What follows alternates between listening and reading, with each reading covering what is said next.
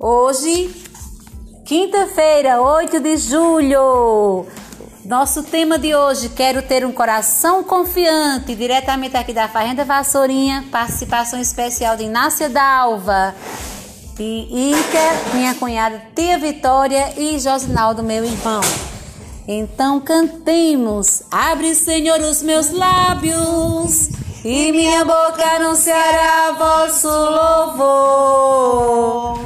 Jesus manso e humilde de coração, fazei o nosso coração semelhante ao vosso.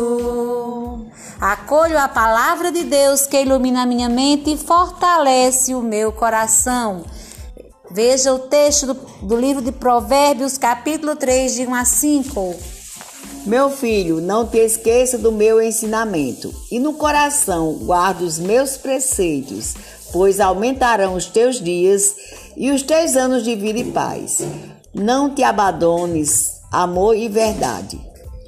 Afixa-o ao pescoço e na, e na tábua do coração, e assim encontrarás favor e êxito diante de Deus e também dos homens. Confia no Senhor com todo o teu coração e não te apoies em teu próprio juízo. A confiança em Deus vai se refletindo no modo como confio nas pessoas. Confiar é também amar. Nós costumamos rezar nossa confiança no coração de Jesus. A confiança em Deus pode transformar nossa vida Basta que verdadeiramente acreditemos e deixemos que Ele entre em nosso coração. A experiência de sentir-se amado por Deus acontece de modos diversos, às vezes por breve tempo, outras vezes por um tempo maior. Como é bom fazer a experiência de confiar e saber-se amado.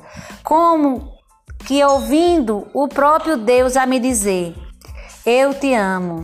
Essa experiência é tão planificante que somos levados a dizer com o salmista: O amor de Deus vale para mim mais do que a vida. Ou como Santa Teresa d'Ávila: Somente Deus basta. Ou ainda como Santo Inácio de Loyola: Dá-me vosso amor e vossa graça, que isso me basta. Como diz Santo Agostinho, temos necessidade existencial de Deus. Temos sede de Deus. Fizeste-me para ti e meu coração está inquieto enquanto não descansa em ti, enquanto não descansar em ti. Experimentar essa presença amorosa de Deus vale mais do que todas as coisas da vida. Na oração satisfazemos as nossas saudades de estar com Deus. Santa Teresa a define assim: a oração é um encontro de amigos, ficando muito tempo a sós com quem sabemos que, nós, que nos ama. Um coração que confia quer estar sempre unido ao coração do amado. A imagem do coração de Cristo que as famílias costumam ter em suas casas nos sugere que o diálogo com os homens e com Deus é um diálogo que nos salva. Do coração aberto de Jesus sai como que uma fonte, a palavra certa, a grande palavra capaz de transformar, de tornar-nos felizes. Eu te amo. Eis o coração que tanto ama aos homens, disse Jesus a Santa Margarida Maria, mostrando-lhe o próprio coração. Um coração confiante não vacila diante das primeiras dúvidas e dificuldades. Não importa o que se fez, nem por quanto tempo, o que importa é ter a fé, é acreditar que para Deus nada é impossível quando confiamos em Deus, permitimos que Ele faça em nós, em nosso interior, uma transformação que pode mudar nossa vida para sempre.